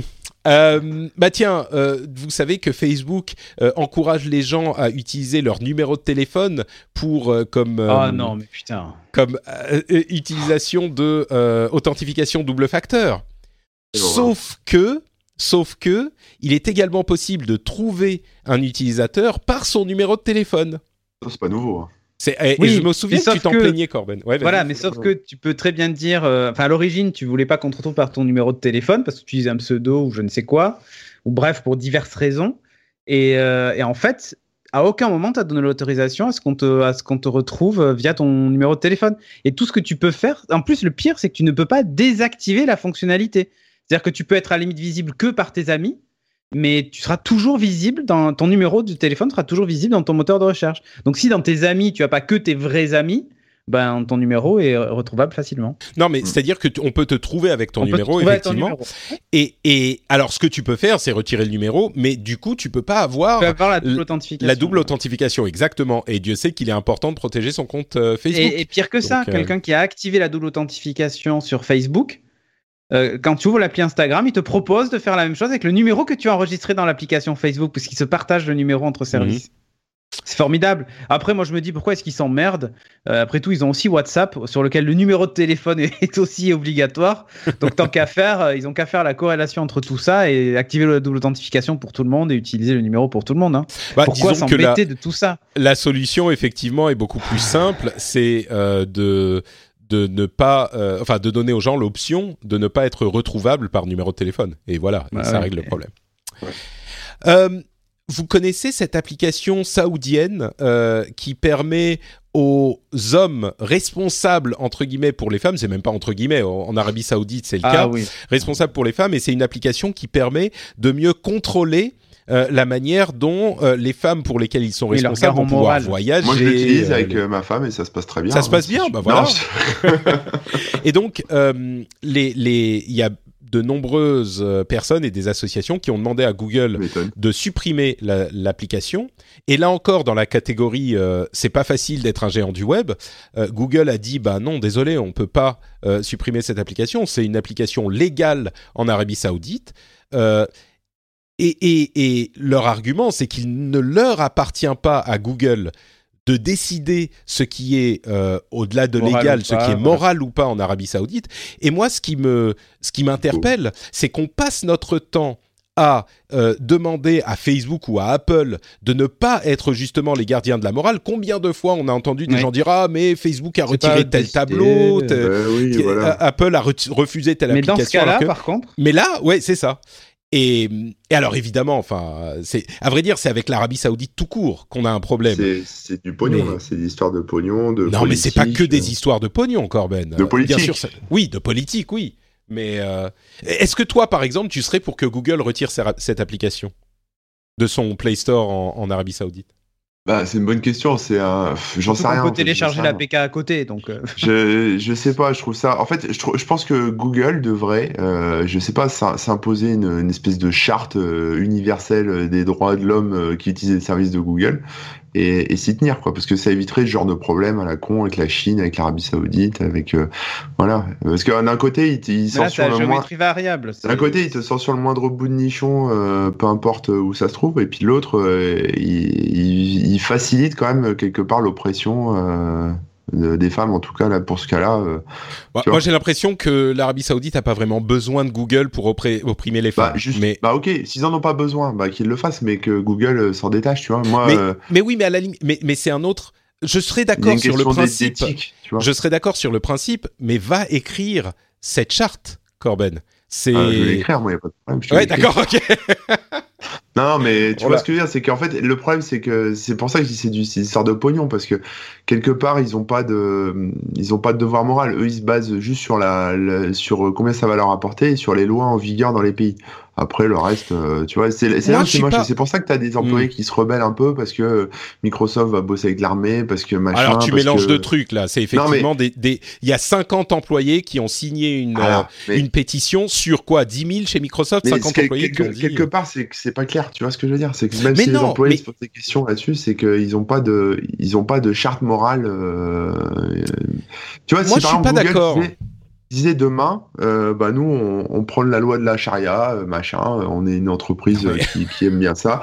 Ok, mais au moins ils auraient une charte. Tu vois ce que je veux dire? C'est euh, Non, moi je suis pas, je suis pas du tout d'accord avec ce que tu dis parce que bon, pour pour euh, expliquer l'histoire de Microsoft, 50 employés ont si- signé une pétition demandant à Microsoft de ne pas travailler avec l'armée euh, pour développer euh, des systèmes euh, militaires qui utilisent le Hololens. Et ça fait écho à un truc qu'avait dit euh, Jeff Bezos euh, il y a quelque temps suite à une euh, demande de Google qui ne voulait pas travailler avec l'armée effectivement. Et Bezos avait dit bah nous on va travailler avec eux parce que oui, euh, c'est, c'est, on, on peut ne pas être d'accord avec ce que fait l'armée tout court, mais à partir du moment où on a besoin d'une armée, et si on est d'accord qu'on a besoin d'une armée, eh ben il vaut mieux qu'ils travaillent avec des gens qui sont des experts dans leur domaine, parce que si toute la Silicon Valley se détourne de l'armée, euh, bah notre armée va être beaucoup moins efficace et va pas pouvoir euh, euh, protéger le pays ou faire ce que fait l'armée. Donc après on peut dire bah on veut pas d'armée, c'est un autre problème, mais je pense que le débat serait beaucoup moins euh, outré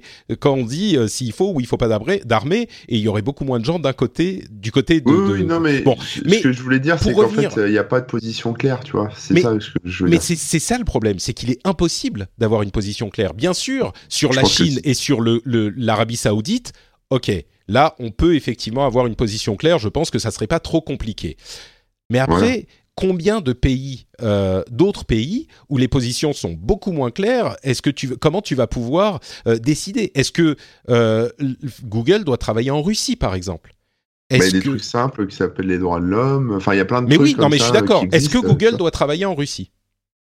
Bah, J'en sais rien. Eh ben, le, Je- la, Ah bah écris sais la pas. règle, oh Bah voilà, tu m'as dit que t'allais- m'en occuper. Voilà, c'est ça. Non, mais- C'est- C'est c'est facile de dire ah bah il faut respecter les droits de l'homme sur le papier, ok, mais concrètement quand t'es euh, une société qui doit décider de travailler ou pas, que je sache, la Russie n'est pas sur les listes de, tu vois, ils travaillent pas en, en, en Corée du Nord par exemple, parce que la Corée du Nord est euh, bannie, ils travaillaient pas en Iran. Pour le Il y a des, moment. Mais là, là, l'idée, c'est pour pas le de. moment parce qu'il y, y avait il y avait des L'idée, c'est pas. Là, c'est pas, c'est pas un travail. euh, Enfin, je sais pas cette application de, en Arabie Saoudite, si c'est une application qui est proposée par l'État euh, ou si c'est un truc euh, d'un cas, indépendant par l'État. Mais bon, à partir du moment, sinon, ok, bah tu sors ton app sur comment bien euh, torturer quelqu'un ou comment bien te suicider ou sais rien. Pourquoi pas, tu vois Non mais tu euh, mélanges tout, Corben. Tu mélanges ah, tout et tu fais des flous. chose. Là, là, tu fais, tu fais un petit peu le yaka faucon. Euh, Il y, y a qu'à faire une charte. Euh, Faucon décide de, de comment respecter les droits de l'homme. Je suis d'accord sur le principe là encore. Et tu comprendras bien que je t'aiguille un petit peu parce que j'aime me faire l'avocat oui. du diable. Mais, mais sur le principe, ok. Mais ce que tu es en train de dire, c'est que tu veux pas juste que Google décide de leur charte. Tu veux qu'ils décident quel pays respecte ou non la charte qu'ils ont établie. Et donc que Google devienne au- à la place des États, euh, le, le- justement le gardien de la morale. C'est-à-dire que si un État, non, mais- ju- juste laisse-moi finir sur ce point. Après, Si si un État décide que tel ou tel autre État euh, est sur une liste euh, de euh, d'interdiction de, de commerce parce que pour des questions d'entrave aux droits de l'homme, etc. Eh bien, une société ne peut pas travailler avec eux. Et du, du coup, la société s'en remet aux décisions de l'État qui représente le peuple pour savoir avec quel pays ils peuvent travailler et donc quel pays respecte ou non la morale de euh, l'État qui, a pris cette décision. Là, ce que tu demandes, c'est tu dis, il faut que Google décide de leur charte et donc décide de tel ou tel État. On estime qu'ils ne suivent pas notre morale et donc on va pas travailler avec eux. C'est exactement ce qu'on ne veut pas qu'ils fassent. Donc, euh, Bah, d'un autre côté, tu vois, ils, te, ils permettent ça, et de l'autre, je te dis, ils censurent le moindre bout de nichon. euh, tu vois, tu vois c'est, c'est, ils ont un double, double casquette ou je sais pas. Bah, Double en fait, oui, mais je vois ce que tu veux dire. Moi, ce que je veux dire, c'est que c'est-à-dire c'est pas clair. Ils ont une espèce de morale et c'est et c'est clair. Tu vois, sur le, sur le sexe, par exemple, il y a une espèce de, de pudibonderie. euh, tout, le monde, euh, tout le monde se... Il y a des espèces de levées de boucliers à chaque fois qu'il y a un téton qui apparaît sur Instagram ou j'en sais rien. Et pour tout d'ailleurs, enfin toutes ces sociétés-là. Et par contre, euh, quand il s'agit de certaines choses comme là, bah, tu vois, typiquement le droit des, femmes, ouais, c'est ça. On est face à des sociétés qui veulent pas faire de politique. Mais c'est compli- c'est compliqué parce que déjà, la- le fait de choisir de pas montrer de sein ou de sexe de- sur ton store ou peu importe, ou dans ton moteur de recherche ou que sais-je, c'est déjà faire un choix politique. Mm. Euh, et c'est compliqué du coup. Donc, euh, alors après, on se dit, ouais, c'est anecdotique, montrer un téton. Peut-être, mais alors comment un truc anecdotique comme montrer un téton peut être finalement plus grave que. Alors le truc qui est intéressant là-dedans, c'est que vraiment c'est un problème qui est très franco-français, euh, où on a des mœurs beaucoup plus libres sur ces Oui, mais sur sujets. certains sujets. euh, que, oui. non mais sur ces sujets-là. Et Mhm. c'est-à-dire que là encore, ce qu'on demanderait à Google, à, à Apple et à toutes ces grandes sociétés, c'est qu'elles n'observent pas la morale de, euh, la, la, de, de leur pays d'origine, c'est-à-dire les États-Unis, où ils sont beaucoup plus puritains, on est parfaitement d'accord, et où ils se conforment à notre morale à nous, où on a effectivement sur les affiches dans les rues des... Et du coup, on leur demande de se conformer à notre morale. Alors c'est sur des sujets des plus légers, mais pas à celle de l'Arabie Saoudite, chez qui Oui, mais alors euh, regarde, je te donne un autre exemple. Tim Cook a dit lui-même euh, dans, dans une interview il y a pas longtemps là où il est accusé par ses euh, par les les qu'on s'appelle, j'ai les shareholders, mais les les actionnaires. les actionnaires euh, d'être. en gros, on a, ils accusent Apple de de bâillonner euh, l'aile droite des actionnaires parce qu'on sait que le, bientôt il y avoir des élections aux États-Unis euh, et Mhm. en gros de leur dire euh, ben voilà sous, sous couvert de progressisme bien on n'écoute pas les les gens qui seraient plutôt de droite la droite républicaine les conservateurs et voilà. Et donc Apple Tim Cook a dit nous on fait pas de politique. On n'est ni pro environnement ni pro immigration ni pro machin on est pro rien du tout euh, on ne défend personne et on est euh, complètement neutre. Sauf que dans les faits, c'est pas l'image que Apple renvoie et ça se traduit pas comme ça. Quand Apple est à la, à la, à la Gay Pride, quand, enfin, tu vois. Ouais. euh, Alors le problème, et- et en même temps- enfin, et en même temps, c'est pas les valeurs morales de tout le monde et, des- et de tous les Américains. Donc, euh, Je dirais deux choses. D'une part, euh, le gros problème que tu évoques, effectivement, est un problème qui est récurrent dans les sociétés de la tech, euh, où des employés ou des actionnaires reprochent à ces sociétés de museler euh, leurs euh, médias sous différentes formes qu'ils prennent. Le problème, c'est que quand les médias en question euh, publient des informations qui sont véritablement, vérifiablement fausses, eh ben on les censure. Et ça se passe beaucoup plus du côté de la droite euh, que du côté de la gauche, en tout cas euh, aux États-Unis. Et du coup, effectivement, on a cette impression que les sociétés de la tech musellent euh, une partie de euh, l'aile droite de la droite. Mais euh, c'est juste parce qu'ils ont des, des, des, des comportements qui sont euh, critiquables ou en tout cas qui sont euh, actionnables dans leur euh, méthode de travail. Donc c'est un problème qui est effectivement un petit peu complexe, mais qui est euh, bon dont on pourrait parler un petit peu plus longtemps. Et l'autre truc que je dirais, c'est que c'est bien beau tout ça, mais on n'a toujours pas trouvé de solution qui fonctionne pour tout le monde. Parce que toutes les solutions qu'on donne là, on se dit, ok, cette charte, ça ferait que euh, on, on, on ne non, mais le plus simple, souscrit pas à la non, morale mais- saoudienne et donc on va rejeter cette application. Mais du coup, le même Google, Facebook et Apple diraient, bah du coup, on ne souscrit pas à la morale française et donc on va pas laisser les euh, bouts de nichon euh, qui traînent ici et là. Et, et, et donc chaque solution qu'on essaye de trouver, et c'est là que le problème devient hyper complexe. Chaque solution qu'on essaye de trouver fonctionne dans un contexte et plus dans l'autre. Donc le fait d'avoir une charte qui dit on fait les choses comme ça, moi je crois pas que ça pourrait marcher. Non, mais après, effectivement, c'est. Ou alors, et c'est le plus petit dénominateur commun, et dans ce cas-là, on fait rien. Bah voilà, Mais, exactement. euh, Non, mais bien sûr. moi, je suis pas ou alors, Je pense que- je Non, pense que ou alors- ou alors- Ou alors, c'est adapté à chaque pays. Après tout, quand on publie une application, on peut décider, euh, que, euh, en gros, faire pas, enfin, j'allais dire faire une version par pays, mais c'est presque ça. Mais en gros, euh, dire, bah voilà, ça c'est le Instagram France et il est pas pareil que les autres et il est disponible Mm. Ah ouais, que mais- sur le marché français. Ouais, Tu non, peux mais là c'est plus possible, c'est plus. Enfin, Non, mais- c'est trop. C'est ça, ça, né- ça, ça additionne les, les, les, les avantages du, du Bah, web et si d'une tu veux voir des globale. nichons sur Instagram, euh, il faut l'Instagram. Il faut euh, l'Instagram suis français, c'est désolé, vrai. je suis pas, je suis pas d'accord avec vous. Je pense qu'il pourrait euh, suivre, euh, on va dire, euh, simplement euh, la Déclaration universelle des droits de l'homme, respecter juste ça, à minima. Mais ça n'a voilà. rien à voir avec les nichons, Corben. Non, je parlais pas des nichons, je parlais Non, de l'Arabie le Saoudite. droit des femmes. Oui, d'accord. Pour l'Arabie Saoudite, euh, ok.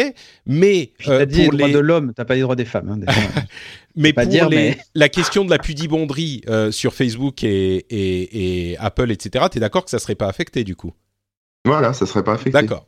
Donc, mais, mais sur ce point, je pense que oui, je me fais l'avocat du diable, mais je suis quand même relativement d'accord avec toi. Et tu es le diable. Ceci dit, je pense que la meilleure solution, c'est quand même de suivre les recommandations des États et de ne pas laisser ces sociétés décider pour eux avec qui ils vont accepter de bosser et de dire si un État est sur la liste noire euh, de- du commerce, ben, on n'a pas le droit de bosser avec eux et voilà. Et c'est pas Google qui va décider avec qui Ça, on bosse c'est la loi, et ça, qui respecte. chose. Bah voilà. Non, mais c'est ça qui est un. Il y a la loi, mais il y a- après, moi, je pense qu'une donc entreprise. tu voudrais que enfin, on Google a- on fasse sa tous- propre on a- loi. On a tous une morale personnelle. Je vois pas pourquoi les boîtes, elles en auraient pas une aussi, tu vois. Donc Sur, tu voudrais euh, que et- Google euh, suive sa propre loi. Enfin, sa propre Google- morale. Non, non, euh, Ada, enfin, je, je suis désolé, mais la Déclaration universelle des droits de l'homme, c'est quand même un truc un peu standard, on va dire, dans une grande majorité de pays. Euh, même si c'est pas toujours bien respecté, en tout cas, déjà, tu vois, euh, Mm. se reposer un peu là-dessus. En tout, de manière granulaire, hein, je dis pas de pas travailler avec la- l'Arabie Saoudite parce qu'ils ont jamais signé euh, la convention, machin. Je dis juste, est-ce que telle application pour le store respecte les droits de l'homme et de la femme? Hein, Je vais préciser, Cédric. Les ou droits est-ce de l'homme que avec un vous- grand H. ouais. ou est-ce que, ou est-ce que non, tu vois? Est-ce que voilà, c'est c'est tout con, mais Hmm. il y, a bien, il y a bien des règles à la con. Est-ce qu'il y a un malware dedans? Est-ce qu'il y a, est-ce que ça peut euh, provoquer, je sais pas quoi, euh, la mort de Oui, oui, oui, quelqu'un je euh, comprends, Bah pourquoi pas, tu vois Pourquoi, pourquoi ça serait pas étendu Bon. à ça? Je pense qu'on a fait le tour de la question. Je, je te laisse donc le avis, dernier le mot. On s'arrête là-dessus. On suit l'avis de Corben. Euh, et je voulais juste mentionner en conclusion que la FTC aux États-Unis a euh, créé une task force, une, euh, une- un comité de travail qui va étudier la, la, la compétition dans le secteur de la technologie et voir si il ne faudrait pas séparer cette, certaines sociétés qui sont devenues trop grosses. Alors c'est un tout- toute petite mini étape, euh, mais c'est le début euh, peut-être potentiellement de ce qu'on a vu euh, et de ce dont on parle depuis un bon moment à propos donc de ces grandes sociétés de la tech qui même aux États-Unis commencent à être considérées comme peut-être un petit peu trop Google a puissantes. tellement anticipé avec Alphabet finalement. Mais C'est un n'existe ça. pas déjà ça Avec la loi antitrust Alors oui, mais justement là ils ont créé euh, la Federal Trading Commission a créé une, un comité de travail qui va étudier la question pour voir s'il faudrait pas séparer ces sociétés. Et, et avant d'arriver à cette conclusion, il faut euh, que ce type de travaux soit effectué. Donc c'est une première étape. D'accord. Mm. On verra. Et on verra. Bon, il est, il est plus probable que ça ne mène à rien, mais euh, c'est quand même une première étape qui, qui pourrait mener à quelque chose. Et si elle n'existait pas, bah, ça mènerait à rien du tout de- dans tous les cas. Voilà pour cet épisode. Bah, dites-moi, ça m'a. On disait tisane au début, en fait. euh, Il y a un petit, il y a eu un petit shot euh, sur la fin qui nous a. Dès que je suis arrivé, c'est pour ça. C'est ça, ouais, exactement. Euh, bah, merci à tous les deux d'avoir été dans l'émission. Est-ce que vous voulez nous dire où on peut vous retrouver? On va commencer par Cédric, tiens, qui est arrivé en retard. Donc, last, out, last in, first out. Voilà. Euh, où on peut te retrouver sur Internet? studiorenegade.fr et sur la, scène- la chaîne Twitch du même nom. Euh, D'ailleurs, on est super content parce qu'on a enfin obtenu notre partenariat ultime. On a atteint le dernier niveau de Twitch. On peut pas aller au-dessus, euh, à part euh, devenir Twitch nous-mêmes. Donc, on a un super contrat négocié, euh, 70 Les revenus qui, vraiment nous fait plaisir et c'est grâce à la communauté. Donc voilà. Génial. Bah écoute, je suis très content euh, pour vous, Studio Renegade. Moi, malheureusement, je suis en vadrouille pendant les deux prochaines semaines, donc je crains de ne pas pouvoir streamer euh, avec vous. Donc euh, c'est ce petit moment de bonheur que je n'aurai pas dans les deux prochaines semaines, mais je reviendrai très certainement dans les semaines à venir. C'est toujours un bon moment de faire un petit peu de jeux vidéo avec la communauté du Studio Renegade. Euh, Corben, euh, où on te retrouve sur le net? Toujours sur le blog corben.info et puis sur Twitter corben. Voilà. Magnifique. Pour ma part, c'est Note Patrick sur Twitter, Facebook et Instagram. Et euh, vous pouvez également retrouver cette émission sur FrenchSpin.com et bien sûr soutenir l'émission sur Patreon.com/rdvtech pour le prix d'un petit café ou d'une petite bière euh, chaque épisode. Vous décidez euh, combien d'épisodes vous soutenez dans le mois, vous décidez quelle somme vous donnez et vous avez accès à notamment tout le monde a accès à ce flux RSS dans lequel je vais mettre donc le, le, prochain truc vidéo, pardon, le prochain truc audio, euh, ça sera l'explication de comment je fais le montage. Donc c'est un petit peu la suite de cet épisode, le post-générique de cet épisode auquel vous pourrez avoir accès si vous êtes patriote. Euh, il sera euh, bah, en ligne, je pense, peut-être dans l'après-midi, peut-être un petit peu après demain matin, un truc comme ça, ou dans la soirée. Euh, et il sera accessible à tout le monde sur le podcast privé que vous pouvez ajouter à votre app de podcast. Donc ça, c'est super sympa, ça vous donne accès à tous ces contenus de manière très pratique. On vous remercie de nous avoir écoutés et on vous donne rendez-vous dans une semaine pour un prochain épisode. Ciao à tous